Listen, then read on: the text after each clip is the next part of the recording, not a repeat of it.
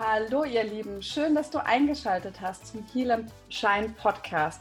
Heute habe ich ein unglaublich tolles Interview für dich mit einer grandiosen Frau, mit einer Frau, die so abwechslungsreich ist, dass ich gar keine Worte habe, um sie zu beschreiben. Ihr müsst sie einfach selber kennenlernen und ich hoffe, dass ihr in diesem Interview schon so viel von sich preisgibt, dass ihr auch so begeistert seid von ihr, wie ich es bin.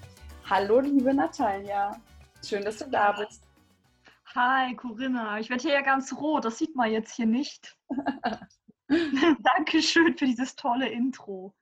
Ja, ich, ich freue mich so sehr, dass wir es heute schaffen, miteinander zu reden. Wir kennen uns ja erst seit kurzem, aber ich habe das Gefühl, wir sind schon ewig Freundinnen. Also das ist ähm, super, super schön, sich mit dir auszutauschen. Du bist wirklich eine Energiebombe.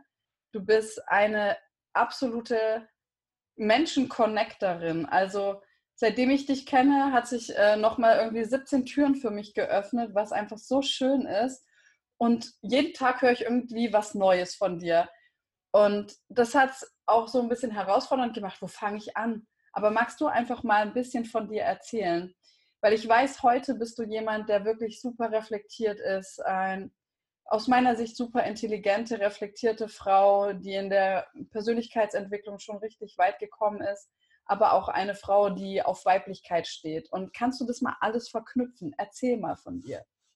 Oh, vielen Dank für die ganzen Komplimente. Bin ich ja gar nicht gewöhnt, hier so viel Anerkennung. Da kommen wir ja gerne in den Podcast. Besos. Besos, mi amor. Also ich glaube ja an Reinkarnation, muss ich dazu sagen. Und ich glaube, unsere Seelen kannten sich auch schon vorher. Ich glaube, wir haben zusammen irgendwo gelebt, wahrscheinlich in Südamerika. Jetzt haben wir uns wiedergefunden. Konnexion. Okay, über mich. Also mein Name ist Natalia. Ich komme ursprünglich aus Russland. Meine Mutter ist Russin, mein Vater Deutscher mit nee, Russe mit deutscher Abstammung, so kann man das mhm. nennen. Und dadurch bin ich auch bikulturell aufgewachsen. Ich bin als kleines Kind nach Deutschland gekommen, bin also mischsozialisiert. Ich habe einerseits die russischen Werte und die deutschen Werte, was ganz schön ist. Aber manchmal ist es auch ein bisschen schwierig, wenn es jetzt in Bezug auf Beziehungen und Männer geht. Mhm. Aber darauf kann ich später nochmal eingehen. sehr gerne, sehr gerne. genau, ja, ich habe auch sehr lange gebraucht, um mich selber so ein bisschen zu finden, glaube, so geht es sehr vielen Leuten der Gesellschaft. Wir kriegen einfach so viel Input. Es gibt so viele Möglichkeiten. Ich habe den klassischen Weg gemacht. Also ich komme aus einer russischen Familie und wer aus einer russischen Familie kommt, der kennt das. Ne? Was ist für meine Eltern Erfolg?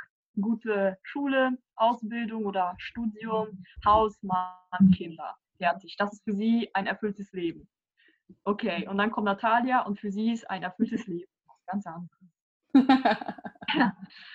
Also ich habe halt so angefangen, ich habe viel auf mein Umfeld gehört. Ich habe damals auch Abitur gemacht, hatte es auch nicht leicht in der Schule, vor allem mit Mathe, Chemie, Physik. Das waren so meine schlimmsten Fächer. Du weißt, dass ich Mathematik und Chemie studiert habe. ja, schade, dass ich dich vorher nicht kannte. Also mein Mathelehrer war auch irgendwann so, der sagt, ach, Natalia, du verstehst es einfach nicht. Aber ich gebe dir einfach deine sechs Punkte und alles gut. Dann hast du deine Abitur und die Welt ist in Ordnung. Oh, das ist so traurig. Es soll mehr gute Mathematiklehrer geben. Aber gut, anderes Thema. genau. Okay, dann habe ich halt studiert. Das war auch wieder so, hm, was studiere ich, was mag ich? Spanisch und Englisch. Und an meiner Uni gab es ein Auslandssemester auf Gran Canaria. Das war ah. an der Universität. Perfekt. Ja, genau. Und Natalia natürlich da, wo Strand und Sonne ist. Kalt habe ich ja auch in Deutschland. Perfekt. Ja, man muss dazu sagen, ich bin sehr behütet aufgewachsen. Also Reisen war bei mir so alleine Reisen gar nicht drin. Ne? Meine Eltern sind immer extrem vorsichtig gewesen, extrem besorgt. Ich war auch lange Einzelkind, bis mein Bruder dann kam, als ich 15 war. Und eine einzige Tochter natürlich dann immer so ein bisschen, oh, die kleine Natalia, nein. Ja. Und deswegen war es für mich so mit 21 das erste Mal weg, alleine und auch noch für sechs Monate. Ich war näher an Afrika als an Europa mhm. und da konnte mir einfach keiner helfen. Und das war so, glaube ich, der erste Schritt, in dem ich mich so richtig schnell entwickelt habe. Ja, total, total spannend. Magst du mal noch erzählen, wahrscheinlich hast du die Frage schon super oft gehört, aber mich interessiert das tatsächlich auch. Kannst du das irgendwie so einsortieren, ob du dich mehr russisch fühlst oder mehr deutsch? Schwer, sehr schwer. Also es gibt Momente, da fühle ich mich eher russisch, vor allem in Dating-Situationen. Da merke ich so, da kommt diese russische Prinzessin raus, die einfach gerne wie eine Lady behandelt wird, die gerne erobert wird, die gerne von einem Mann, also auf Russisch gibt es ein schönes Wort, das heißt Uchajawait. Also auf Deutsch heißt es eigentlich so kümmern, aber gar nicht so im Kümmern-Sinne, sondern vielmehr um dieses aufmerksame, mhm. für aufhalten, ihr den Stuhl hinschieben, sie vielleicht auch mal einladen und damit deine Wertschätzung zeigen. Und ich liebe das extrem, wenn Männer so aufmerksam sind, wenn sie so mitdenken, oh, die Natalia, die kommt hier nach drei Stunden im Zug an, ich halte hier schon mal eine Wasserflasche bereit oder ich hole ihr eine Kleinigkeit zu essen, damit es ihr gut geht. Ja, und darauf achte ich immer extrem. Dann kommt ein Mann auch gut bei mir an, da bin ich die russische Prinzessin. Aber ich habe auch viel Deutsches an mir und das ist wirklich dieses Individualistische. Also ich hatte einen Freund, ich bin für einen Monat nach Südamerika gegangen. Und alle hatten solche Augen, so wie Nathan. Mhm. Freund, gehst einen Monat weg, meldest dich kaum bei ihm, weil du kennst das. Ich hatte kaum Internet, ich war mhm. den ganzen Tag unterwegs. Abends kam ich müde am Hotel an. Wenn das WLAN mal funktioniert hat, hat er mal ein paar Sprachnachrichten, ein paar Fotos von mir bekommen. Und das war's. Und das ist ja auch dieses deutsche Ideal. So, du lebst dein eigenes Leben, hast zwar deine Beziehung, aber du bist der wichtigste Mensch und dann kommt die Beziehung. Ja, ja. Total. Und da kommt das Deutsche in mir durch und dieses auch machen, dieses, ich mache jetzt einfach, ich mache mein Ding. So sind ja deutsche Frauen auch, dass sie sehr viel auch auf sich gucken, gar nicht so sehr jetzt auf den Mann. Mhm. Kannst du dich noch erinnern, als, als Kind oder als Jugendliche, wie so dein Weltbild war? Wie du so die anderen Menschen wahrgenommen hast? Hast du die Welt eher bunt und fröhlich wahrgenommen oder war es eher weil du dich noch fremd gefühlt hast, vielleicht eher was Graues? Wie, wie war Deutschland dann auch für dich? Also als Kind, als ich hergekommen bin, das war halt auch für mich irgendwie, ich glaube, ich habe so ein Rückschließen, vielleicht, naja, Migrationstrauma, klingt immer so ein bisschen dramatisch, aber es war halt so, ich war ein sehr vorlautes Kind in Russland. Ich erinnere mich dran, ich habe sehr viele Fragen gestellt, immer sehr neugierig auf die Leute zugegangen als ich nach Deutschland kam, war es halt so, keiner hat mich verstanden. Und meine Cousins, die wollten alle nicht mit mir spielen, weil ich halt nur Russisch gesprochen habe. Da habe ich das erste Mal diese Ablehnung gemerkt dieses, du bist anders. In-Group, Out-Group, du gehörst nicht zu uns. Und ne, weg von uns. Und dann hatte ich wirklich nur meinen kleinen Cousin, zu dem ich auch ein enges Verhältnis habe, weil es der einzige war, der mit mir gespielt hat. Der war einfach ein Jahr alt und den hat es nicht interessiert, ob ich Deutsch oder Russisch rede. Das war dann so mein engster Buddy. Auch jahrelang waren wir immer so durch dick und dünn gegangen. Ja, in der Schule ja, war ich natürlich immer die Ausländerin. Und ich mhm. komme vom Land, ich wohne hier auf dem Land. Damals gab es halt auch wenig Leute mit Migrationshintergrund. Das war für die Leute ganz neu. Und ich erinnere mich an eine Situation, das war für mich so schlimm. Ich saß im Auto, die Mutter meiner Freundin hat mich heimgebracht abends, also deutsche Mutter, deutsche Freundin, und sie sagte dann so, Salia, die russischen Leute werden ja zwangsverheiratet. Mein Vater sucht bestimmt schon einen Mann für dich aus. Ich war total mhm. schockiert. Was erzählst du da? Und ich kam total verstört nach Hause an. So, oh Mann. Und da merkt man einfach immer diese Vorurteile, die wir haben. Ja. Total. Also ich wurde auch mit sehr vielen Vorurteilen konfrontiert und viele haben ja auch mal dieses Bild von russischen, osteuropäischen Frauen, hier die Nutte, die Schlampe, so wurde mhm. ich auch leider sehr oft beschimpft, also russische Nutte, russische Schlampe, verpiss dich zurück nach Russland. Habe ich auch sehr oft gehört, leider. Und da musste ich auch erstmal lernen, damit umzugehen. Wow, was glaubst du, woher das kommt, dass die Leute auch sowas dann sagen? Also, dass die auch laut werden und dir sowas an den Kopf schmeißen? Was in, geht in denen vor? Also es war tatsächlich in meiner Kindheit und Jugend so, ich schätze mal, es ist einfach Unwissenheit. Es ist so, dass russische Frauen oder osteuropäische Frauen sich halt weiblicher kleiden. Ich komme ja. hier vom Land. Also wenn du hier bei 30 Grad eine Shorts anziehst, alle gucken dich an, als wirst du hier mit nacktem Arsch durch die Gegend fahren. Und es ist hier alles ein bisschen konservativer. Und dann kommt natürlich diese Natalia an und ich bin halt eine, ich ziehe gern Kleid an, gern Rock an, beim Ausgehen ziehe ich gern hohe Schuhe an. Das passt nicht allen Leuten. Mhm. Das passt auch vor allem allen Frauen nicht. Und du kommst mhm. ja echt aus einem konservativen Umfeld und natürlich gucken die Leute, natürlich gucken die Männer und das gefällt wiederum den Frauen nicht. Wie, wie gehst du damit um? Also irgendwann war es mir einfach egal also bis ich 14 war, hat mich das enorm verunsichert. Und irgendwann war ich so, mit 15 gab es bei mir so einen Bruch, da habe ich gesagt, scheiß drauf.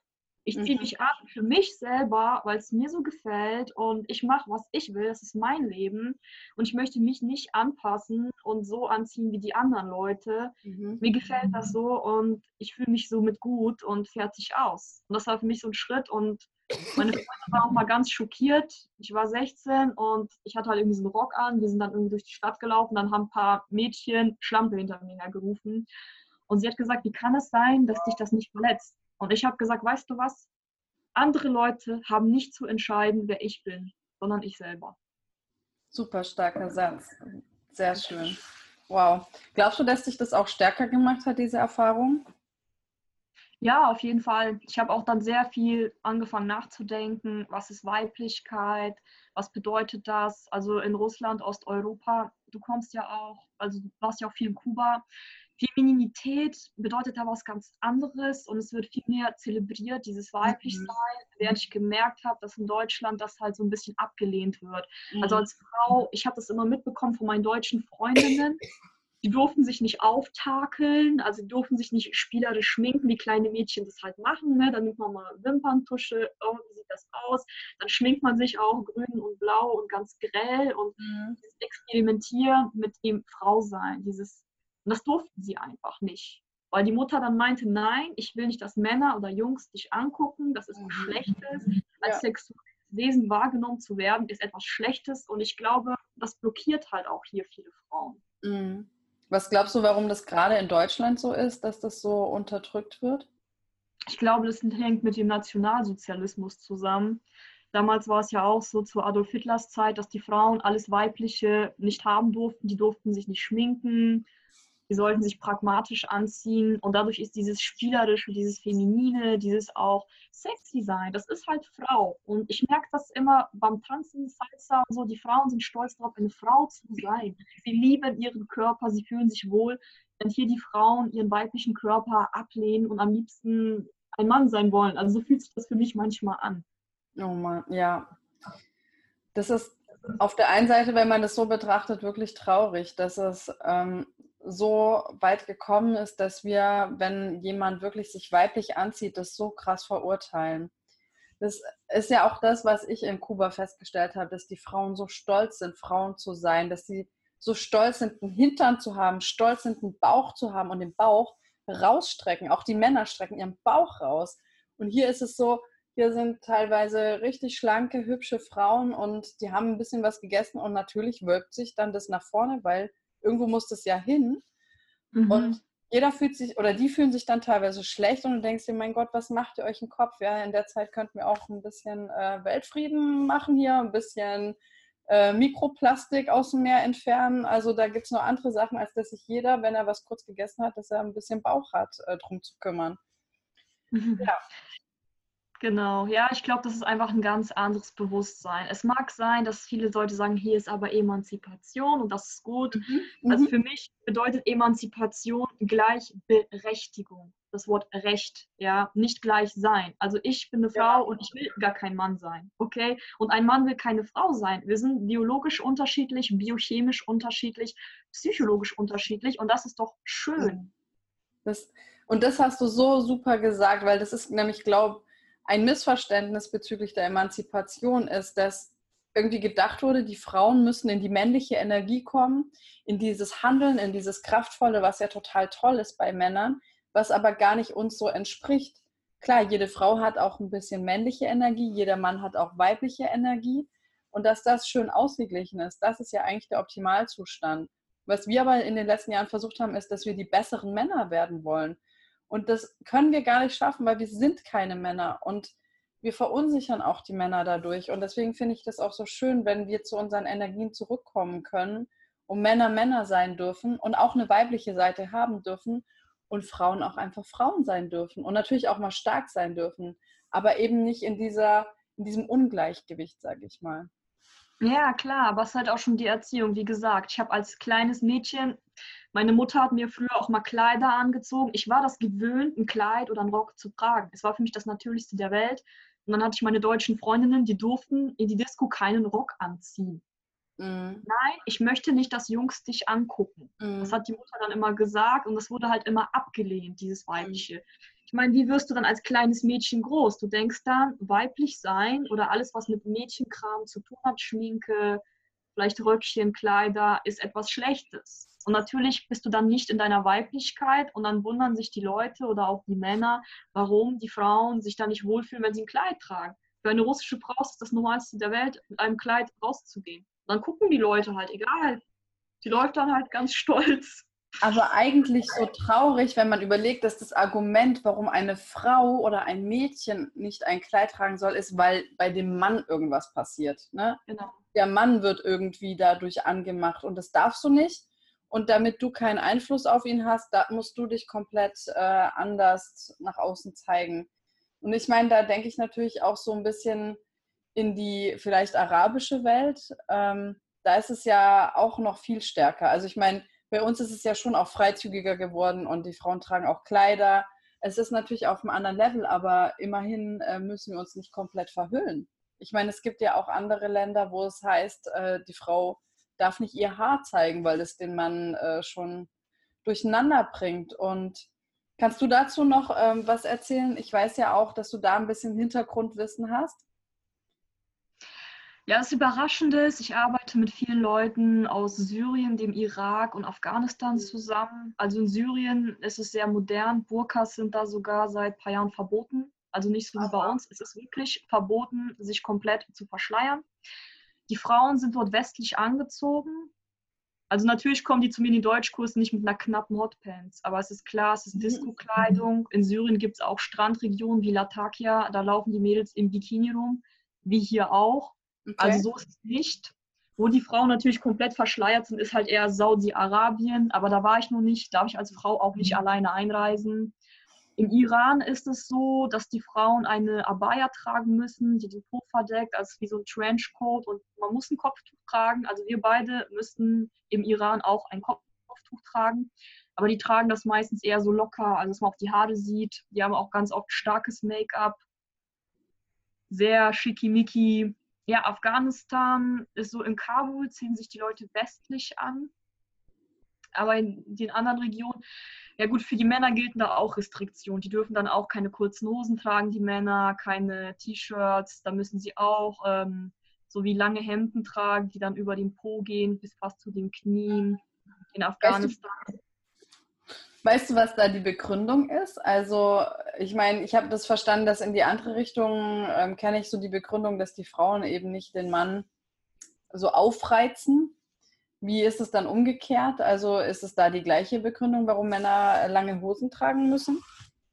Das weiß ich ehrlich gesagt nicht. Ich glaube, die Leute wissen den Ursprungsgrund auch nicht mehr. Ja, kann sein. Vielleicht ist es auch einfach aus Schutz so. Ne? Mhm. Ne? Ich meine, man muss auch überlegen, wie war für die Gesellschaft, auch jetzt in Deutschland. Es gab keine Polizei. Wenn da eine hübsche Frau war, ja, ja. die haben dich einfach geschnappt in der Ecke, vergewaltigt und Tschüssikowski. So war es in diesen Ländern auch. Und ich glaube, es war einfach viel mehr eher so wie so ein Schutz. Mhm. Die Männer nicht auf diese Idee kommen natürlich, ne? Weil wenn sie jetzt eine Frau sehen, eine hübsche Frau, schöne Haare, in Europa war es ja genauso. Also vor ein paar Jahren, also vor 100 Jahren durftest du hier auch deine Haare nicht offen so zeigen, weil die Haare einfach als etwas sehr Sexuelles wahrgenommen werden. Mhm. Und dann musst du auch als Frau von Anstand eine Haube tragen und deine Haare auch flechten. Ich glaube, mhm. so vor 100, 200 Jahren war das hier auch so in Europa. Ja. Ja. Ich weiß nicht, ob es um diesen sexuellen Hintergrund hat. Also viele sagen ja, aber ich habe da jetzt noch nicht so in den Bereich reingeforscht. Ja, ich bin da auch noch nicht so tief drin. Aber es ist total spannend, weil dass du jetzt aus so verschiedenen Ländern auch einen Einblick geben kannst, weil ich weiß ja von dir, dass du dich jetzt auch schon sehr intensiv mit der Persönlichkeitsentwicklung beschäftigst. Und das habe ich zum Beispiel ja auch dann in Kuba festgestellt, die sind da auf einem ganz anderen Level. Die sind da, klar, Kuba ist speziell, die sind da einfach noch mal einige Jahre zurück, die kümmern sich noch um ganz andere Sachen. Kannst du ein bisschen berichten in deiner Arbeit ähm, mit den Flüchtlingen zusammen, wie, wie da so das Mindset ist? Kannst du da Besonderheiten feststellen? Kannst du feststellen, dass die sich auch für sowas interessieren oder sind die wirklich auch noch damit beschäftigt, erstmal zu überleben, klarzukommen? Ich habe da ganz unterschiedliche Menschen kennengelernt, ehrlich gesagt. Also was, was mich überrascht hat oder was viele Leute überrascht ist, in den Ländern, also Syrien, Irak, die sind jetzt nicht so unterentwickelt, wie wir alle denken. Mhm. Es hat halt viel mehr politische Probleme, wie gesagt, auch im Irak, Kurdistan, Irak. Die haben sogar auch gute Bildung da jetzt mittlerweile. In, die, die sprechen da Englisch oder lernen Englisch, Kurdisch, Arabisch, haben auch zwölf Jahre Schule. Ne, das Ding ist halt, die Politik ist sehr instabil. Aber so sind die Leute auch relativ normal gekleidet, wie wir auch. Natürlich haben die eine andere Kultur, andere Werte. Was mir positiv aufgefallen ist, Afghanistan die ganzen Kurden, Syrer sind sehr gastfreundlich. Mhm. Und was mir auch aufgefallen ist, positiv, vor allem bei diesen, von diesen arabischstämmigen Leuten und bei den Kurden, die haben ein sehr interessantes Bild zum Thema männliche Zuneigung. Also ich finde das ganz toll, weil die Männer sich gegenseitig sehr viel Zuneigung zeigen und das finde ich eigentlich sehr fortschrittlich im Vergleich zu unseren Männern. Ja. Die kommen einfach an, wenn ein Mann älter ist als du, sagst halt Onkel zu ihm. Wenn du ihn, wenn, wenn du ihn magst, sagst du einfach, hey, mein Schatz, gibst ihm einen Kuss auf die Wange, also wirklich Mann zu Mann und umarmst den und oh, nimmst wow. Hand und die haben so viel Liebe und Wertschätzung. Ich habe das wirklich beobachtet unter meinen Schülern, die sagen, ah, Habibi. Habibi bedeutet Schatz auf Arabisch. Und ich finde das schön, weil ein Schatz ist ja was Wertvolles und du zeigst so dem anderen Mann deine Wertschätzung. Und ich finde ja. das hier bei uns, dass Männer sich gegenseitig gar nicht mhm. so Neigung zeigen können. Ja, körperlich. Weil gleich hier schwul. Ne? Und bei denen ist es normal.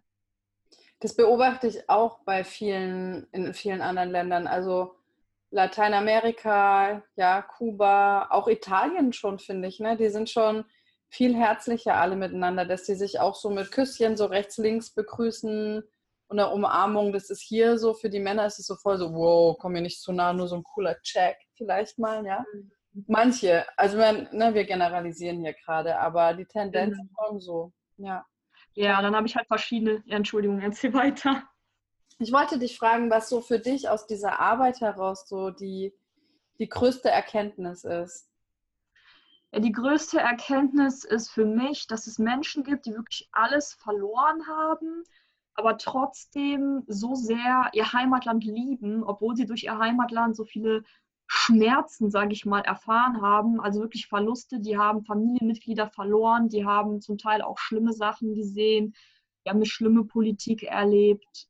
Das hat mich sehr überrascht und dass die Leute trotzdem, also viele sind auch trotzdem positiv. Ja, es gibt auch Menschen, die ständig Ausreden suchen, warum sie kein Deutsch lernen. Und da hatte ich eine Situation vor ein paar Wochen, da kamen Schüler rein von mir aus einem anderen Kurs und da waren ein paar Schüler und haben gemeint, ja, wir lernen kein Deutsch, unsere Familie im Irak und wir machen uns Sorgen. Und dann meinte der einen ganz schönen Satz, er sagte, Leute, ich bin hier alleine, ich habe nur einen Arm, er hat nämlich einen Arm sogar verloren. Mhm. Meine Familie ist in Syrien, ich kann meine Familie nicht besuchen und ich muss hier auch Deutsch lernen, ich muss hier auch meine Ausbildung machen. Und wisst ihr was, das Leben wartet nicht auf euch. Wow. Das, das, Leben wartet nicht auf euch. Es geht weiter. Ja, es ist schwer. Ja, es ist ein anderes Land. Ja, hier ist ein anderes Klima. Ja, hier ist eine andere Gesellschaft. Ja, mhm. hier wird deine Ausbildung nicht anerkannt.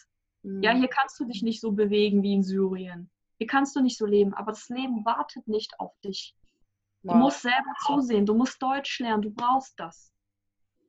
Super starker Satz, super gutes Mindset, muss man sagen. Also da hat man schon gleich den Eindruck, äh, der wird auch vorankommen, trotz seiner Vergangenheit, trotz dem verlorenen Arm, weil der einfach vom Mindset so ausgerichtet ist, dass er was erschaffen wird und dass er für sich auch irgendwas erreichen wird. Total schön. Ja, es gibt einen Grund. Er hat gesagt, damals hat er erzählt, wie er den Arm verloren hat. Er hatte einen Unfall, ist von einem Hochhaus, sage ich mal, gestürzt, hat den Arm verloren und er hat gemeint, ich weiß nicht, warum ich überlebt habe, aber ich glaube, es gibt einen Grund, dass ich noch lebe, dass ich auserwählt wurde, dass ich eine mhm. zweite Chance bekommen habe. Mhm. Wow, total genial. Also, so in, in meinem Podcast geht es ja darum, dass, dass die Menschen so Tipps und Tricks kriegen, wie sie von ihrem, ich sag mal, eher Lower Self ins Higher Self geführt werden. Ne? Dass man anfängt, Altes zu vergeben, zu vergessen, Verantwortung übernimmt und dann auch das Leben so durch Mindshifts ein bisschen anders betrachten kann, um viel mehr Energie zu haben, um auch seine Lebensträume und Lebensvisionen zu realisieren.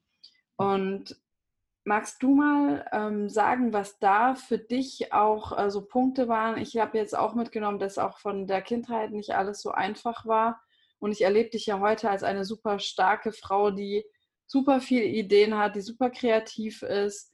Und ähm, da würde mich mal interessieren, was hast du gemacht, um so stark zu sein, so stark zu bleiben und um dich auch so mit einem positiven Mindset auszustatten? Ja, es war nicht so einfach. Das ist auch eine Entwicklung. Ich bin immer noch im Prozess, sage ich mal. Was ich gemacht habe, ich habe einfach gemerkt, dass ich sehr fremdbestimmt gelebt habe. Es war mir auch lange nicht bewusst. Das habe ich auch erst im Mai festgestellt. Ich habe eine Übung gemacht und die Übung kann ich jedem empfehlen. Nehmt euch wirklich Zeit für euch und schreibt euch auf, was waren die drei schlechtesten Entscheidungen eures Lebens und die drei besten. Das habe ich gemacht. Und dann die nächste Frage ist, wer hat das entschieden? Hast du es wirklich selber entschieden oder war es dein Umfeld? Und bei mir war es immer so, ich wollte immer mein Umfeld stolz machen. Ich wollte auch immer irgendwo dazugehören. Das war immer so meine Geschichte. Ich kam hier an, ich war immer fremd, immer fremd. Ich gehörte nirgendwo so richtig hin und ich war immer die Ausländerin. Und als ich in Russland war, war ich auch wieder die Deutsche.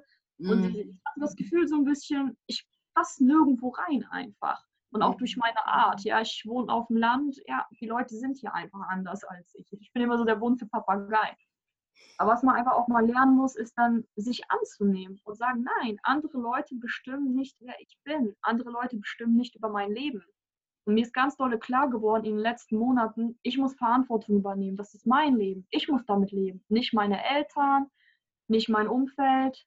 Ich muss so leben. Ich muss damit klarkommen. Man kann ja ein schönes Leben leben. Ich kenne viele Menschen, die da ganz toll alles gemacht haben und die sind nicht glücklich, weil sie das nicht sind. Mhm. Ja, ich, das wollte ich gerade nämlich fragen. Was bringt es, äh, was bringt es, die Verantwortung zu übernehmen? Weil das ist ja unbequem. Das ist ja raus aus der Komfortzone. Das ist weg von der Couch, auf der ich gerade ausnahmsweise mal wieder sitze. Sehr selten in letzter Zeit übrigens. Und was bringt es? Also es haben sich ja viele Menschen auch so ein schönes Leben eingerichtet. Da, da sitzt man abends auf der Couch, guckt seinen Film und man hat so alles, so seine Routinen. Warum soll man jetzt, und es ist ja auch super bequem, anderen die Schuld dafür zu geben.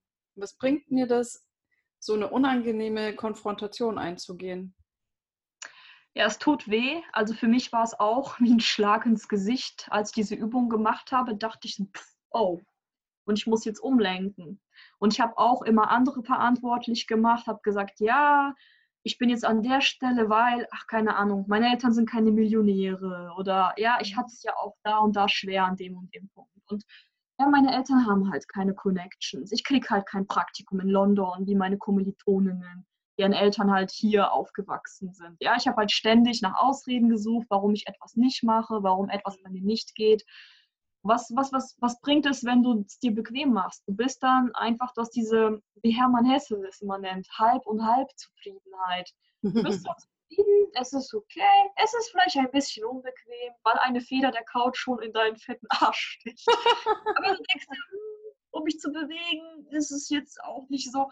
Ja, aber irgendwann kommt manchmal so ein Punkt, da kommt wirklich so ein Schmerz. Zum Beispiel bei mir war es so, ich hatte einen Job, der mir auch irgendwann nicht gefallen hat. Und irgendwann hatte ich auch Migräne bekommen davon. Und ich hatte wirklich jeden Tag Migräne, starke mhm. Migräne.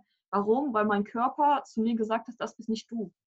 Mhm. Und diese Bequemlichkeit, wir zahlen dafür einen sehr hohen Preis, nämlich uns selber.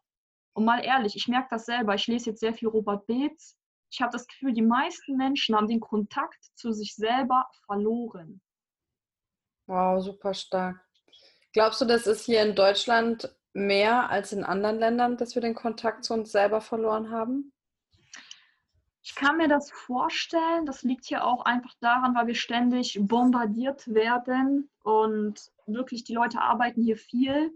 Und Arbeit ist nicht gleich Arbeit. Also meine Schüler erzählen ja auch oft, wie es bei denen so abgeht auf der Arbeit. Ich meine, in Syrien arbeitest du halt bei deinem Onkel und wenn Corinna zu mir zu Besuch kommt, wird erstmal ein Tee getrunken, alles ein bisschen lässiger, ein bisschen relaxter und nicht so wie hier. Also wenn du hier zu mir auf die Arbeit kommst, ich kann mit dir unmöglich einen Tee trinken. Ich muss meine, meine Leistung bringen. Geht einfach nicht. Abliefern. Jalla, jalla, jalla. Ne?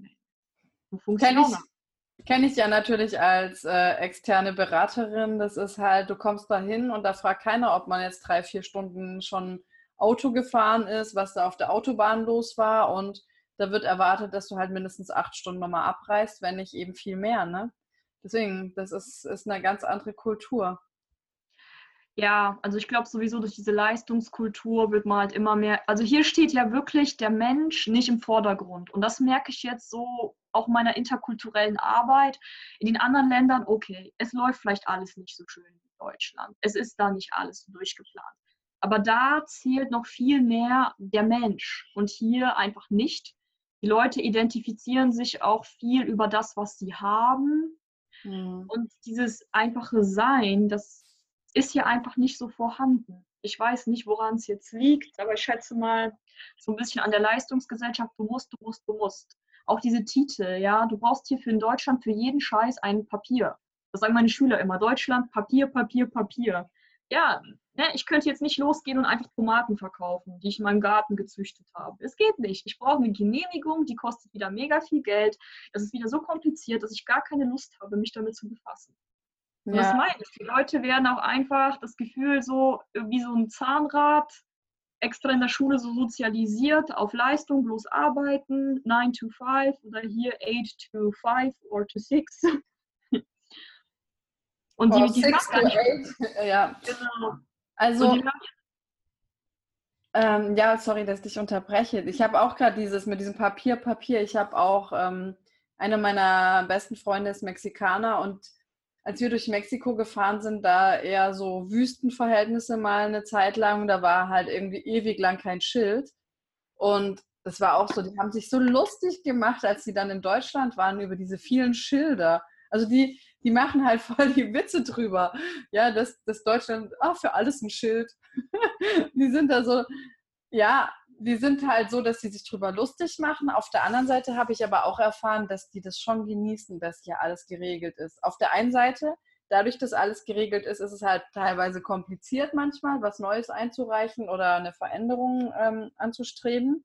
Auf der anderen Seite sind halt auch viele Dinge hier geklärt. Viele Sachen sind auch sicher, sind auch sauber. Das sind immer so diese zwei, zwei Waagschalen, die man hat. Aber ehrlich gesagt muss ich sagen, dass dein Satz mich gerade total traurig gemacht hat. Also der hat mich gerade voll so im Herz äh, berührt, als du gesagt hast, ja, hier steht der Mensch nicht im Vordergrund. Und das, so habe ich es noch gar nicht betrachtet. Und ich muss sagen, also das ist echt schon was, was sich mich gerade bewegt und was, ähm, wo ich auf jeden Fall ähm, eine Anti-Bewegung anstreben möchte, dass der Mensch wieder im Vordergrund steht. Kannst ja, ich habe ja Entschuldigung, ja. ich habe jetzt auch ähm, ja, sehr oft meinen Arbeitsplatz gewechselt und mhm. ja, es ist einfach so, wir sind hier austauschbar, ja. wir sind hier nichts Besonderes. Es geht hier einfach wirklich darum, um Leistung zu erbringen, Fresse halten, zuhören, arbeiten. Mhm. Ja, ich glaube allerdings auch, und das nehme ich jetzt immer stärker wahr, dass es sich ändert. Dass es, das Bewusstsein ändert sich. Ich finde gerade dieses Jahr 2018 das Bewusstsein dreht sich. Es ist so, also ich weiß nicht, wie du es erlebst, aber in meinem Umfeld auf jeden Fall und bei mir, mein Leben ist sowieso total crazy und es wird immer abgefahrener in letzter Zeit, immer genialer und ich habe so den Eindruck, die Sachen, die ich verarbeitet habe, die werden immer schöner, die Sachen, die ich noch nicht verarbeitet habe, werden immer krasser.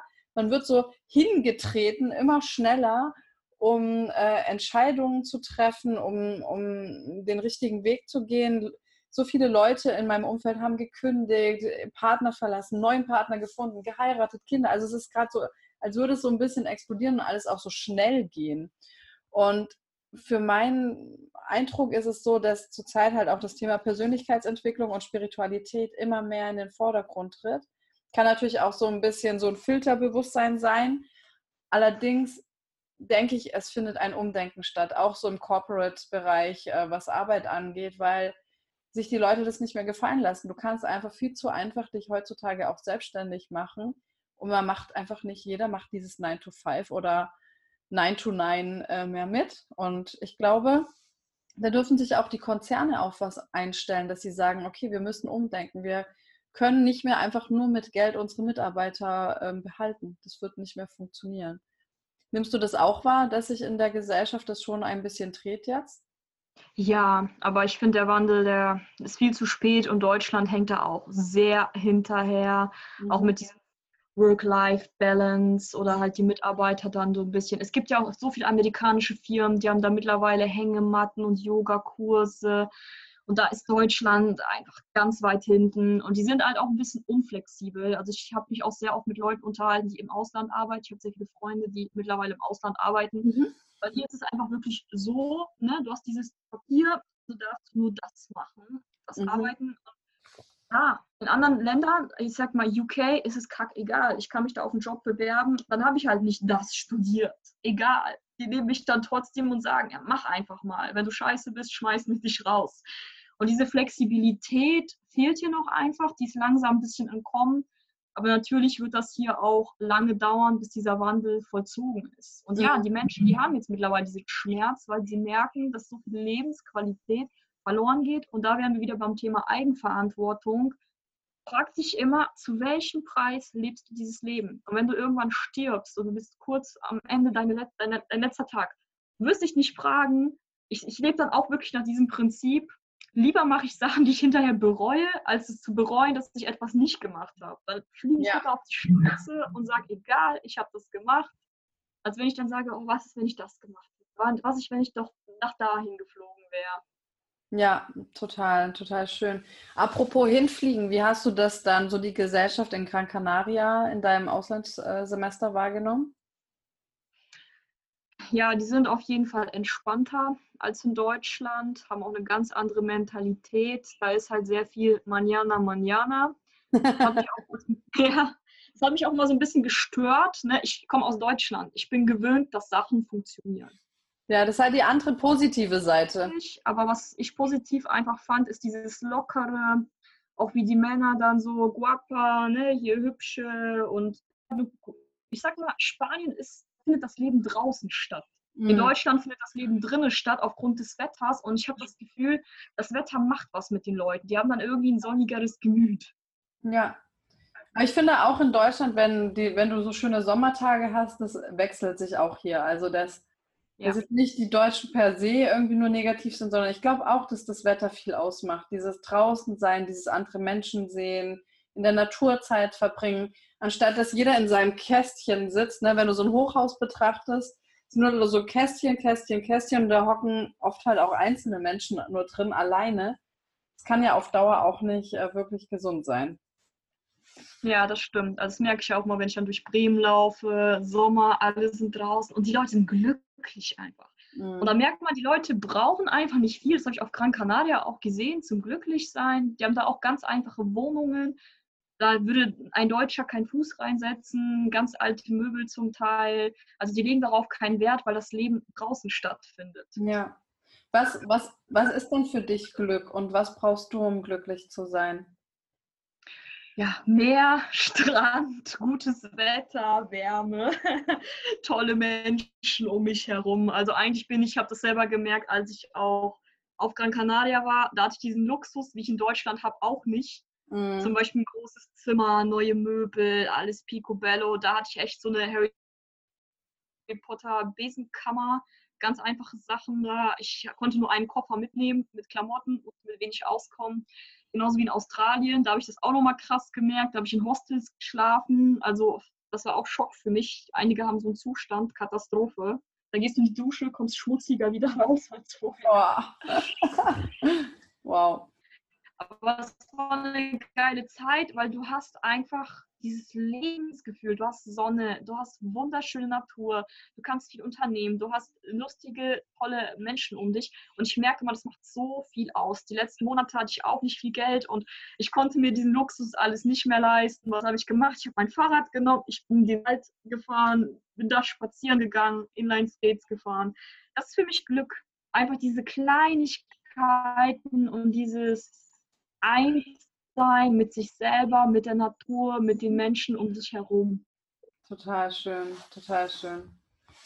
Und ähm, ja, wenn du jetzt von Wald und Glück sprichst, also das hört sich für mich schon so an, als wärst du da vom Mindset auch schon so weit, dass du sagst, okay, ich gehe bewusst durch mein Leben. Was, äh, was machst du da aktuell? Was hast du für Routinen? Was heißt auch für dich Bewusstsein oder bewusstes Leben führen? Ja, also mein Vater kritisiert mich immer. Er sagt, ich bin immer nicht im Moment, weil ich immer an meinem Handy hänge und dann manchmal Sprachnachrichten mit meinen Freunden aus der Persönlichkeitsentwicklung hin und her schicke. Und da habe ich eigentlich gemerkt, dass mein Vater mir immer wieder sagen will, bewusst, leb im Moment, nimm dein Umfeld wahr, nimm wahr, wo du bist. Natürlich kann er das nicht so spirituell ausdrücken, aber er meint das so. Ein sehr kluger Mann. Ja, was mache ich? Tour, lass mein Handy zu Hause und mein Bruder schimpft auch mit mir und sagt, so, wir gehen jetzt zusammen in den Wald, wirklich ohne Handy und ich will, dass du präsent bist, dass du da bist und nicht irgendwo anders in deiner Fantasie, Persönlichkeitsentwicklungswelt mit deinen Persönlichkeitsentwicklungsfreunden. Wow, das mache ich und ich meditiere. Also ich, dein Bruder sagt ja. das schon, der ist doch noch recht jung jetzt, oder? Ja, er ist jetzt aktuell 13 Jahre alt, genau. Das ist ja eigentlich eher das Alter, wo ich jetzt erwartet hätte, dass er eher lieber zu Hause sitzt mit dem Handy. Macht er auch, aber wenn er in den Wald geht mit mir, dann möchte er auch meine vollste Aufmerksamkeit. Super schön, super schön. Und gerade hast du noch gesagt, du meditierst auch. Wie bist du da hingekommen und war das leicht für dich anzufangen zu meditieren? Nein, war es nicht. Also ich bin Mensch, ich bin vom Naturell sehr lebhaft, also ein typischer Sanguiniker oder Delfin, laut Tobias Beck. durch und durch Delfin. Flipper war früher mein Lieblingskinderfilm übrigens, der kleine Flipper. Flipper. und so flippigen Menschen, das kostet natürlich unheimlich viel Energie, so flippig zu sein.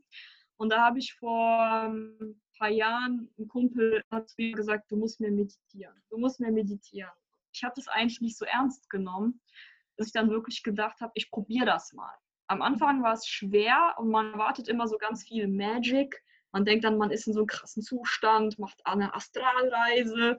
Nein, für mich war es erstmal so an schwer Musik und mich auf meine Atmung zu konzentrieren und die Gedanken so wie Luftballons an mir vorbeiziehen zu lassen. Das hat mir geholfen, weil ich dadurch mehr Energie habe tatsächlich. Also ich mhm. versuche jeden Tag mindestens ein, zwei Mal zu meditieren. Klappt nicht immer. Also richtige Routine habe ich deswegen nicht. Aber es hilft.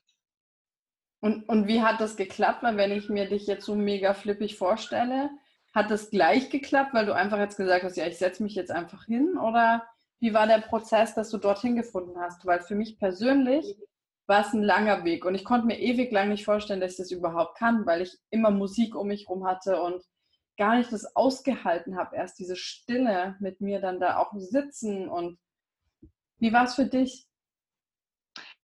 Also ich meditiere im Liegen, weil Sitzen für mich anstrengend ist und ich möchte ja. dann eigentlich alles Anstrengende weg. Ich lege mich dann wirklich hin und ich meditiere mit Musik. Also ich hole mir dann mal so Meditationsmusik bei YouTube. Mhm. Dann je nach Laune, Wald oder Meer. Meer mag ich auch immer ganz gerne. Und dann versuche ich mich wirklich bewusst auf meine Atmung zu konzentrieren. Und wenn Gedanken kommen, dann kommen sie halt. Also ich mhm. versuche dann einfach das, was ist, so ein bisschen anzunehmen. Es war für mich sehr schwer, und ist immer noch nicht einfach. Es gibt manchmal Situationen, da kann ich einfach nicht meditieren, weil ich einfach irgendwie, ich weiß nicht, ich kriege es einfach nicht hin. Aber einfach, es ist Übungssache, denke ich. Es ist so wie Fahrradfahren, muss man üben. Ja, schön. Und erzähl mal ein bisschen, wie du überhaupt zu der Persönlichkeitsentwicklung gekommen bist. Also ich habe jetzt verstanden, dass mal dein Kumpel dann sagt, meditier doch mal. Wie ging es denn dann weiter? Ja, Persönlichkeitsentwicklung. Das war so, ja gut, ich habe mich natürlich immer für Psychologie interessiert, war auch an der Uni mein Nebenfach, mhm. meine Lieblingsvorlesung, neben diesem ganzen interkulturellen Kram. Ich habe mal so einen Blog gelesen von einem Jahr, der hieß Alpha Inside von Daniel Zayons. Ich weiß, wie sein Nachname gesprochen wird. Kennst du bestimmt auch. Und ja, hat mir total gefallen. Da ging es halt auch so um Reisen, der ist dann rumgereist, hat dann so Sachen erlebt und total gut geschrieben, mit Bewusstsein, mit Persönlichkeitsentwicklung. Und ich habe gesagt, okay, ich suche diesen Typen mal und sage, dass ich seinen Blog geil finde. Über Facebook gesucht, angeschrieben.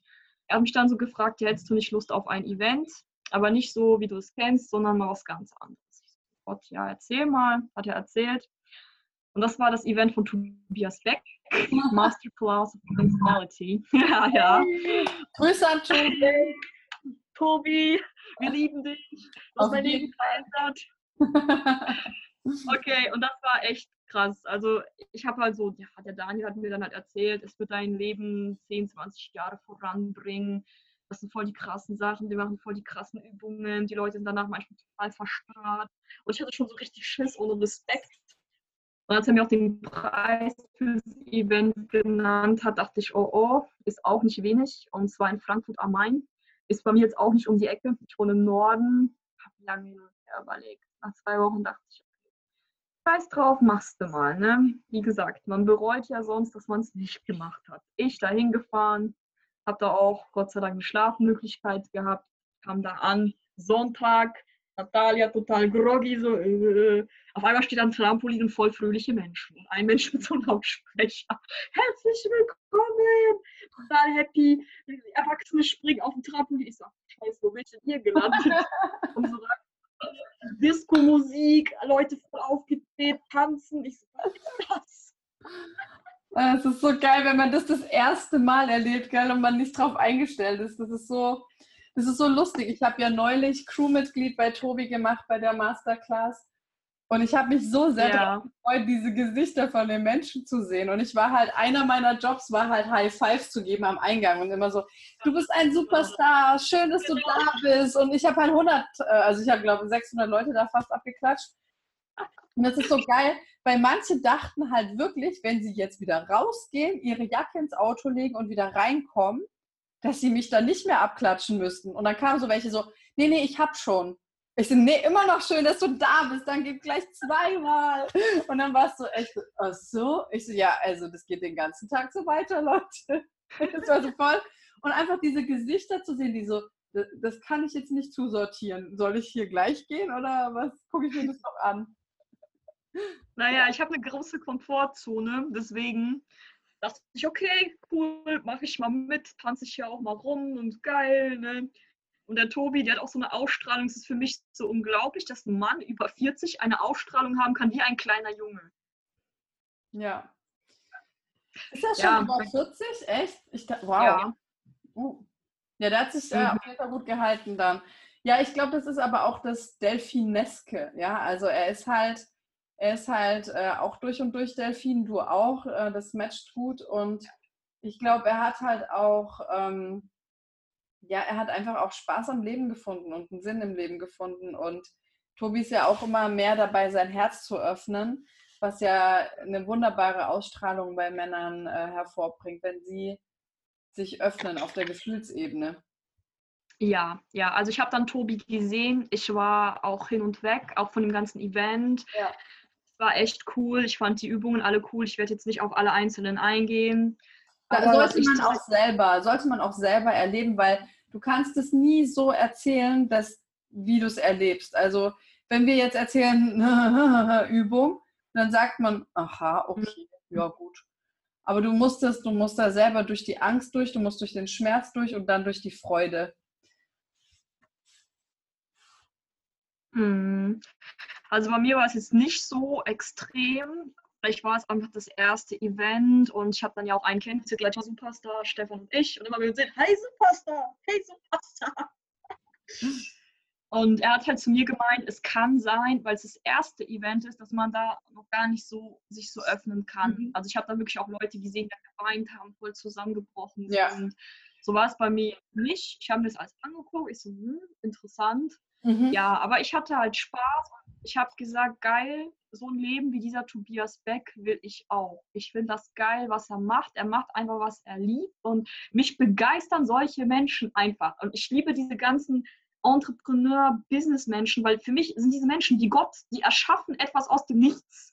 Also ehrlich. Und ich war, wir waren ja zusammen auf dem Event bei Maxim Mankiewicz. Dieser Mann ja. ist für mich und es ist ihm kack egal, was für Regeln es gibt. Es interessiert ihn nicht, ob andere einen Rahmen bei Events haben und andere Luftballons schmeißen. Der macht es so, wie es ihm gefällt. Und das ja. interessiert ihn einfach nicht. Und ich kenne das nicht. Und für mich ist das so eine Bereicherung gewesen. Und seit Tobias Beck war ich ständig auf Events. Ich bin immer mehr in diese Szene rein. Ich war begeistert. Du hast da wirklich 500 Leute und jeder Mensch ist geil. Du kannst mit jedem Menschen reden. Und ich habe mich auch enorm weiterentwickelt. Also in einem Jahr, ich glaube es auch nicht, dass es ein Jahr erst her ist, mhm. August 2017, so einen Sprung gemacht nach oben. Das ist der Wahnsinn. Total schön, ja, das kann ich nur bestätigen. Das lohnt sich total, in den Schmerz reinzugehen und sich mal anzuschauen, was da ist und zu sagen, okay, vielleicht lag es auch an mir. Vielleicht habe ich auch die Power und äh, die Möglichkeit, das zu ändern.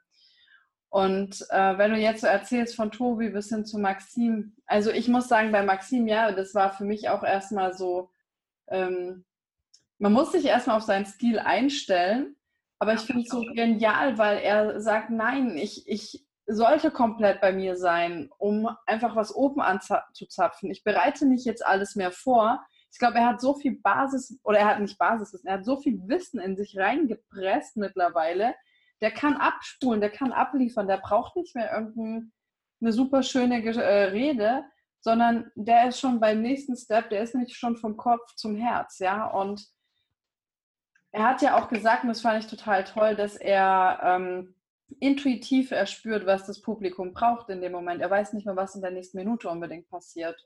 Er hat zwar so einen ja, großen Rahmen, aber dann, dann lässt das durch sich durchfließen. Da muss man sich auch erstmal dran gewöhnen, weil es nicht unbedingt dann strukturiert ist, aber der haut ja Content ja. raus, abgefahren. Was denkst du, wie, wie war für dich das Event? Wie hast du das wahrgenommen?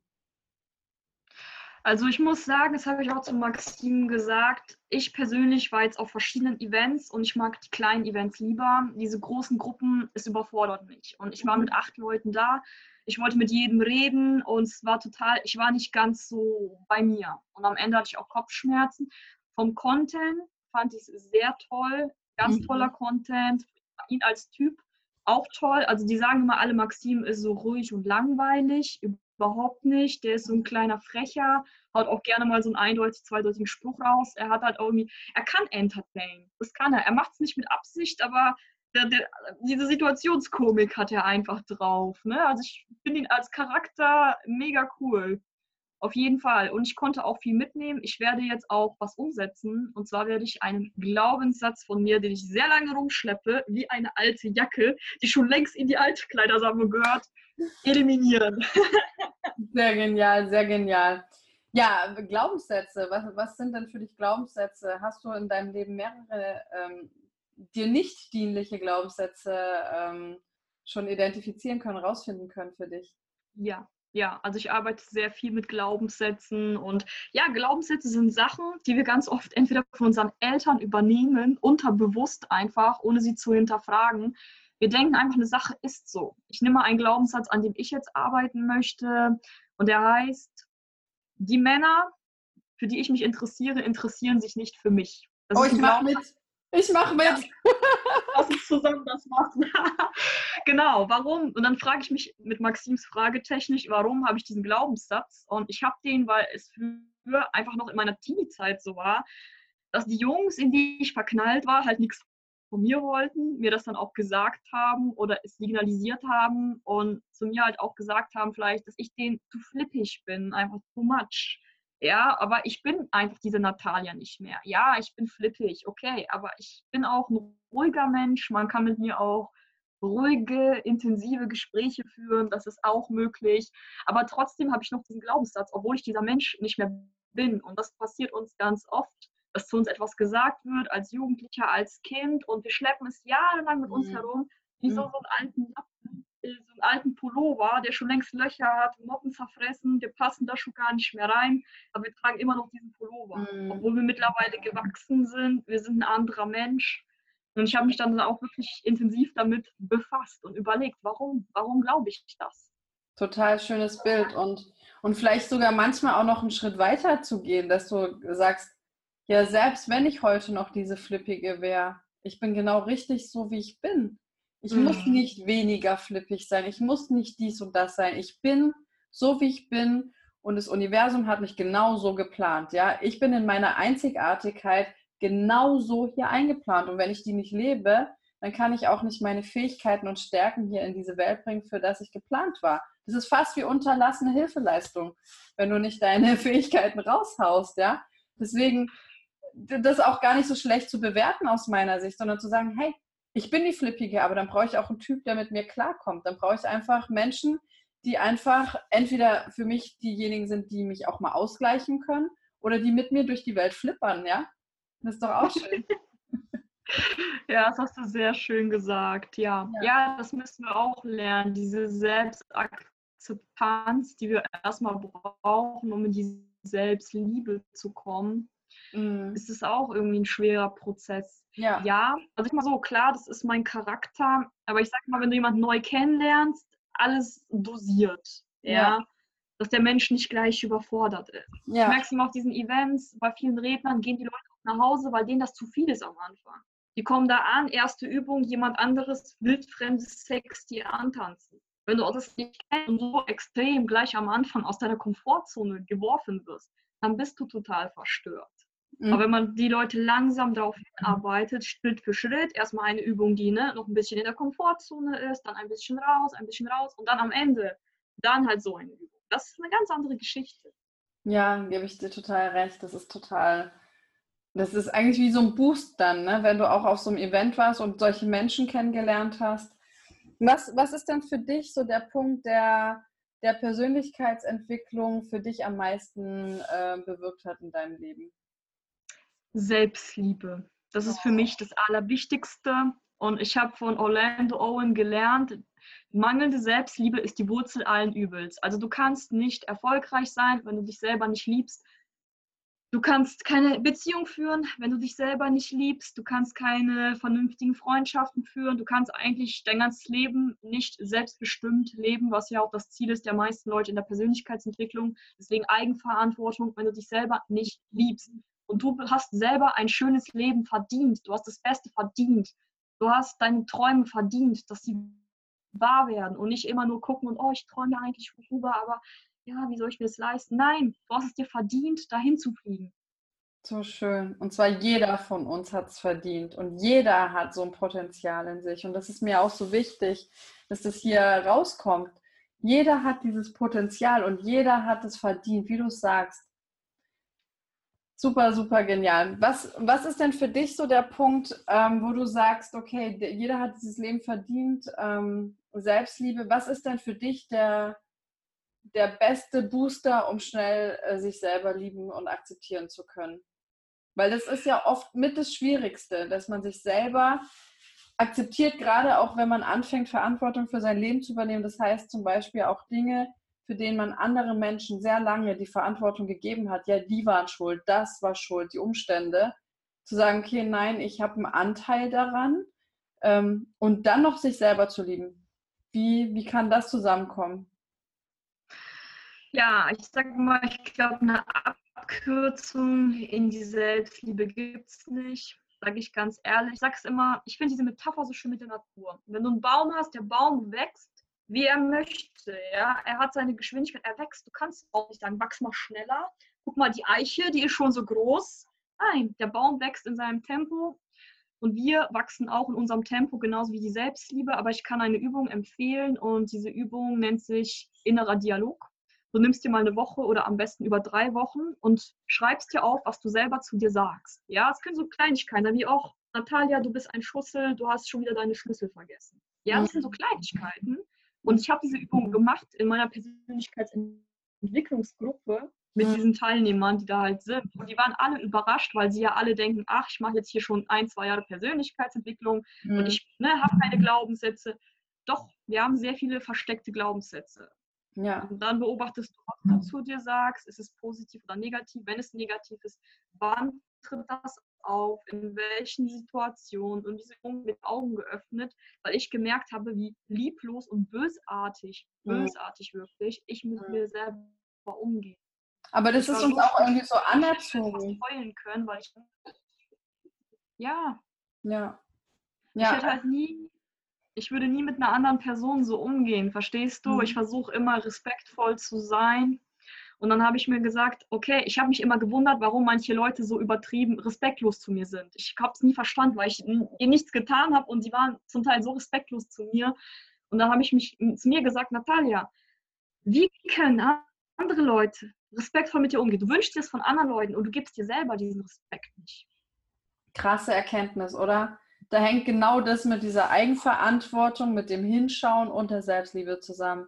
Super geniales Beispiel. Und auch etwas, was, glaube ich, total wehtut, wenn man das mal versteht. Aber es ist ja auch so in unserer Gesellschaft ein bisschen, dass wir oft dafür getadelt werden, wenn wir uns selber zu sehr loben. Es ist ja vielleicht in der USA, es ist ja so ein bisschen die Selbstdarstellung wird so ein bisschen mehr gepusht und hier ist es so, mhm. dass es eher zum guten Ton gehört, so sein Licht unter den Scheffel zu stellen, sich so ein bisschen zurückzuhalten und da wird man eher, wenn man so sagt, ja, ich finde, das habe ich toll gemacht, dann gucken die Leute einen tendenziell schon eher so an, so, hm, okay, das ist aber jetzt arrogant. Oder wenn ich sage, ja, das, das habe ich gut gemacht, ich finde, das kann ich gut, ich kann gut das und das. Wenn du das so völlig frei sagst, es ist, das passt nicht immer in jede Bewertungsmaschine äh, bei uns in der Gesellschaft rein. Und das aufzulösen, das ist natürlich ähm, eine Herausforderung, gerade wenn es sich so über 20, 30, 40, 50 Jahre eingeschliffen hat erstmal.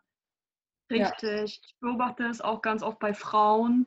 Also vor allem Frauen mit dieser Thematik ein großes Problem haben, weil bei Frauen ist es, glaube ich, noch viel mehr dieses sich klein machen, bloß nicht auffallen, dass man sich so, äh, auch bei Gehaltsverhandlungen, viele Frauen haben ein Problem damit, höheres Gehalt zu verlangen. Weil, mhm. nee, das macht man nicht und so. Und das finde ich schade. Also in Amerika ist es auch so, man übertreibt einfach hardcore. Ja, ich kann dies, ich kann das, ich habe diese Kompetenzen. Und in Deutschland nicht. Und dadurch wirst du dann auch schlechter bezahlt, weil du dich ja selber unter den Chef stellst. Und das ist ja Quatsch. Wir sind alle tolle Menschen und können sicher tolle Sachen. Nur viele erkennen das einfach nicht. Und wie du sagst, es ist auch anerzogen, leider. Ja, total. Super, super schön.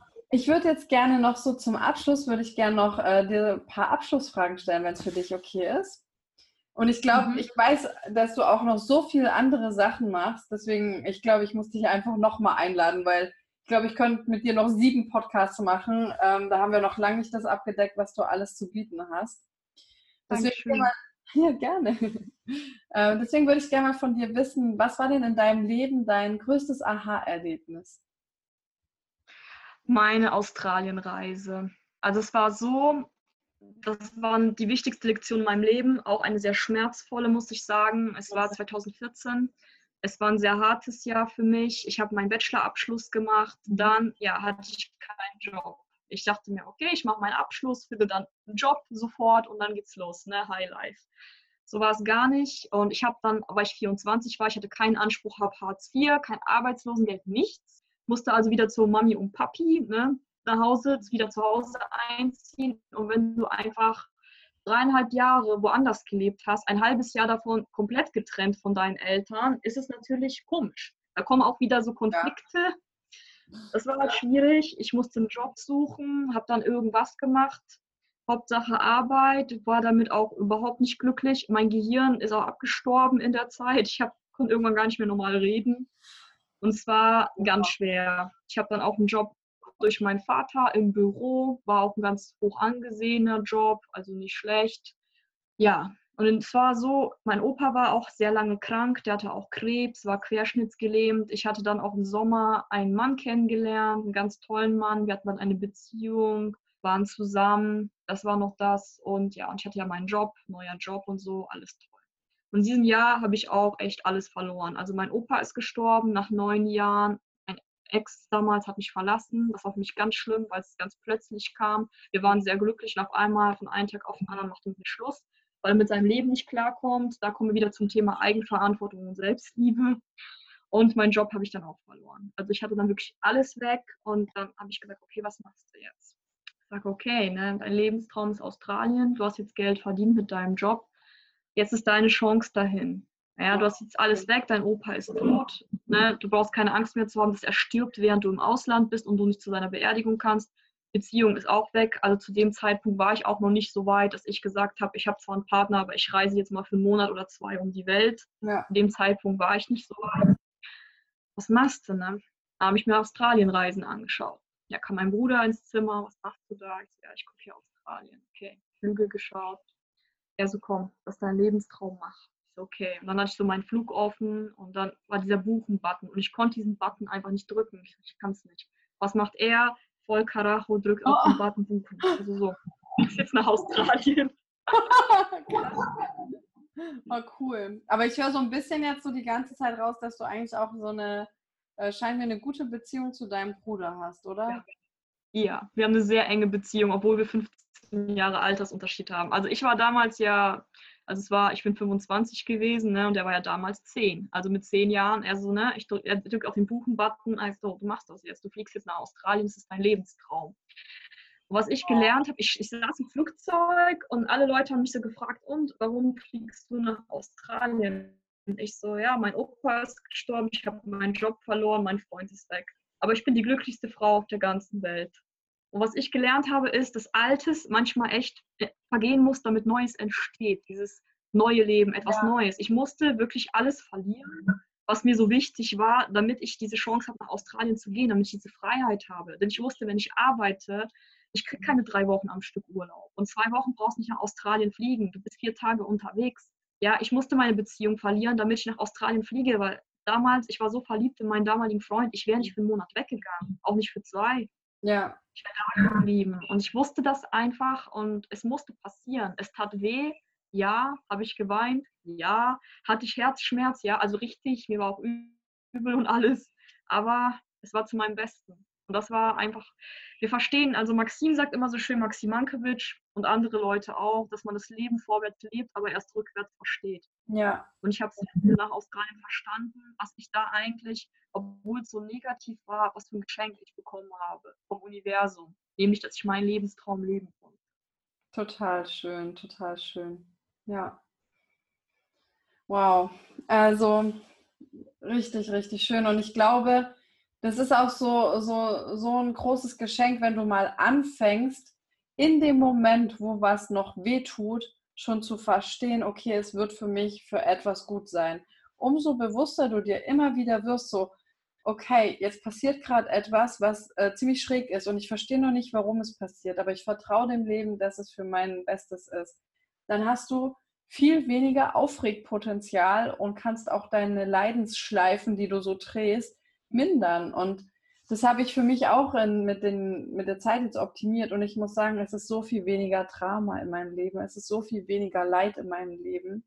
Und es ist einfach so toll, dass du dieses Beispiel auch bringen kannst und sagen kannst, okay, ja, die Sachen sind passiert, aber die haben mich auf eine gewisse Weise auch frei gemacht, um weiter zu wachsen. Super schön. Ja, genau. Ich denke mal an eine Weisheit von meiner Tante, die sagt immer auf Russisch, Что, что не делается, делается к лучшему. Alles, was nicht passiert, passiert zu deinem Besseren. Und das ist wieder so ein Satz, so dieses Frieden schließen mit sich selber. Das sagt sie mir nämlich immer, wenn ich dann sage, oh, ich habe den Job nicht bekommen, oh, der Mann wollte kein zweites Date mit mir. Und dann sagt sie das immer, diese Natalia, alles, was nicht passiert, passiert zu deinem Besseren. Das bedeutet, da ist ein anderer Job, der viel besser zu dir passt. Da ist ein anderer Mann, der viel besser zu dir passt. Ja, total, total die schöne Einstellung, weil es einfach auch das Leben wesentlich erleichtert. Und es gibt so manche Menschen, die haben mir schon erwidert, so, ja, oh, dieses passive alles akzeptieren und so, so lame da in der Gegend rumhängen und dann nicht reagieren. Das ist es gar nicht für mich. Für mich ist es nicht dieses passive, ja, ich akzeptiere das Leben und ähm, bin dadurch geschwächt, sondern nein, ich, für mich ist es so, ich habe das Leben viel mehr verstanden. Ich habe verstanden, oder für mich persönlich ist es so, dass meine Seele hier mit einem Auftrag hergekommen ist und sich überlegt hat, okay, wie so ein Abenteuerurlaub. Hier, ich hätte gern eine Safari, ich hätte hier gern auch noch ein bisschen Wellness, dies, das und jenes. Und das möchte die erleben. Die hat es jetzt noch nicht komplett festgelegt, ob es jetzt hier im Robinson Club ist oder woanders. Das ist noch offen. Aber im Groben wird so das passieren, ja. Soll mal ein Löwe kommen und hier und da. Und ähm, die Seele, wenn die eben von oben guckt, dass sie sagt, cool, ich mache gerade die Erfahrung und wir hier unten rasten hier aus, weil wir denken, okay, mit unserer Kurzsichtigkeit, ähm, dass es gerade total schlimm ist. Aber das, für mich macht Leben eben Dinge erfahren aus. Und deswegen, wenn man das so für sich shiftet, ist es für mich eben was total Powervolles. Und es ist auch was total Powervolles zu sagen, okay, ich verstehe vielleicht noch nicht den Sinn, aber ich vertraue darauf, dass ich ihn irgendwann verstehe. Und so öfter man nach hinten guckt und sagt, dafür war das. Wie viele Männer wollte ich in meiner Jugend, dass, oh, das ist mein Traumtyp und ich will mal Kinder mit dem. Sorry, äh, ihr seid bestimmt ganz tolle Männer, aber ich war ganz oft froh, dass ich kein Kind mit X und Y hatte, damit ich halt noch im Leben andere Sachen erleben konnte. Also, das ist so ein Beispiel, wo ich mir denke, okay, doch manchmal ist man dann doch in seiner Jugendlichkeit dann noch so verstrahlt und ändert sich dann später einfach noch. Genau. Dann kommen wir zur zweiten Frage. Und zwar, was ist für dich eine wirkungsvolle Methode, um sich von der verletzten und von der schweren Seite hin zur Leichtigkeit zu bewegen, ab ins Higher Self? Hast du da so eine spezielle Übung oder eine Routine, eine Erfahrung, die du mit uns teilen kannst? Den Schmerz annehmen. Also ich finde das immer ganz böse, wie die Persönlichkeitsentwicklung mit Negativität umgeht. Denn oft steckt hinter negativen Gefühlen eine ganz andere Wurzelemotion. Also das habe ich ja so festgestellt.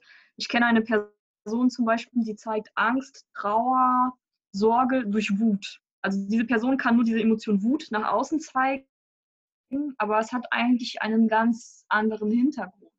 Und ich habe ich arbeite mit so einem Bewusstseinscoach namens Tobias Koch, ganz toller Typ. Also der hat so ein ganz anderes Konzept als die ganzen anderen Coaches. Mhm. Und er hat mhm. gesagt, stelle deine Gefühle so vor wie deine Kinder und auch deine negativen Gefühle. Und auch wenn deine Gefühle mal nicht so sind, wie du sie gerne hättest, nimm sie doch mal an. Würdest du bei einem Kind auch machen. Wenn ein Kind schreit, dann nimmst du es in den Arm. Und so machst du es auch mit diesen Gefühlen. Stell dir vor, das sind wie so Personen. Gib ihnen ein Gesicht, frag sie, warum sie da sind, bedank dich, dass sie da sind frag dich, warum sie, warum, woher sie kommen. Nimm sie in den Arm, nimm sie an. Leb sie auch vielleicht meinetwegen aus. Wenn du mal weinen musst, dann wein einfach mal. Das ist gut, das ist reinigend. Und wir haben eine Gesellschaft, ich weiß nicht, ob es jetzt nur in unserer westlichen Gesellschaft so ist, aber dass wir diese Gefühle so, nee, Wut ist schlecht, mhm. Trauer ist schlecht. Nein, diese Gefühle sind nicht schlecht, die sind wichtig. Also bei mir ist es so, meine ganze kreative Kraft, die ich habe, ich zeichne manchmal und schreibe Gedichte und Lieder, kommen aus negativen Emotionen. Und wenn ich diese negativen Emotionen nicht hätte, wäre ich nicht so kreativ. Wow, total stark, ja. Ich kann das, ich kann das total bestätigen, weil ich habe jahrelang daran gearbeitet, an einem positiven Mindset und habe super stark an mir gearbeitet, dass ich eben nicht diese negativen Gefühle habe, und ich glaube, ich bin da auch dann so ein Stück weit, also ich finde, es war schon eine gute Entwicklung, aber ich bin auch so ein Stück weit falsch abgebogen, weil das habe ich bei, bei, auch bei Tobias Beck auf dem Bootcamp gelernt. Da war Yvonne Schönau, seine Head Coach, die auch super ist und die hat auch das Thema Emotionen und raus aus dem Kopf. Und die hat so Sachen gesagt wie, ähm, der ist ja auch wieder nur eine Bewertung, ob du sagst, es ist ein gutes Gefühl, es ist ein schlechtes Gefühl. Es ist eine Bewertung. Jedes Gefühl hat seine Berechtigung. Und ich war, das war eigentlich so für mich eins der krassesten Momente, obwohl es sich erstmal gar nicht so krass anhört, aber wenn du überlegst, wie viel Energie ich reingesteckt habe, um immer positiv mit Sachen umzugehen, und auf einmal sagte dir, du darfst wütend sein. Ich so, was? Ich darf wütend sein, was ist jetzt los? Und dann habe ich gemerkt, ich kann es gar nicht mehr. Ich muss das jetzt erst wieder üben.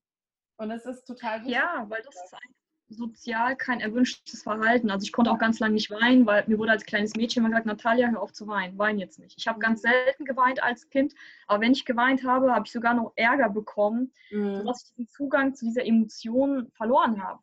Ja. Und viele Künstler, wenn man mal in Kunstmuseen geht, die haben Bilder gemalt in einer traurigen oder in einer wütenden Emotion aus Schmerz. Ja. Nur aus Schmerz hast du diese Kreativität. Viele Lieder, traurige Lieder, bei denen du auch weinen musst, ja die sind unter Schmerz entstanden. Und manchmal bringe ich mich selber bewusst in diesen emotionalen Zustand der Trauer, der Melancholie durch Musik. Ich bewusst suche ich mir das aus, diesen Zustand jetzt zu leben. Das verstehen viele Menschen nicht. Oder wenn ich auf Events dann bewusst einfach weine und die gucken mich an, oh mein Gott, hör auf zu weinen, warum weinst du? Du musst doch nicht weinen. Ich möchte jetzt weinen. Ich habe mich bewusst dafür entschieden und ich fühle mich gerade wohl. Ja. Ja, weinen ist ja auch so, Tränen steht ja auch für Transformation, also dass du sozusagen auch ähm, ja, deine Seele und dein Herz wieder reinwäscht, wenn sich etwas da angesammelt hat. Also ich finde Weinen auch was total Befreiendes. Total schön. Ja, ich, ich auch. Und deswegen ist das auch so wichtig, dass wir auch wieder lernen, diesen Zugang zu unseren Gefühlen zu haben. Ja. Weil wir als Kind ja auch so erzogen wurden. Ne? So, ja, du darfst nicht rum wütend sein, darfst nicht sagen, wenn dir mal was nicht passt. Das ist einfach unsere gesellschaftliche Erziehung. Aber dadurch verlieren wir unseren Kontakt zu uns selbst.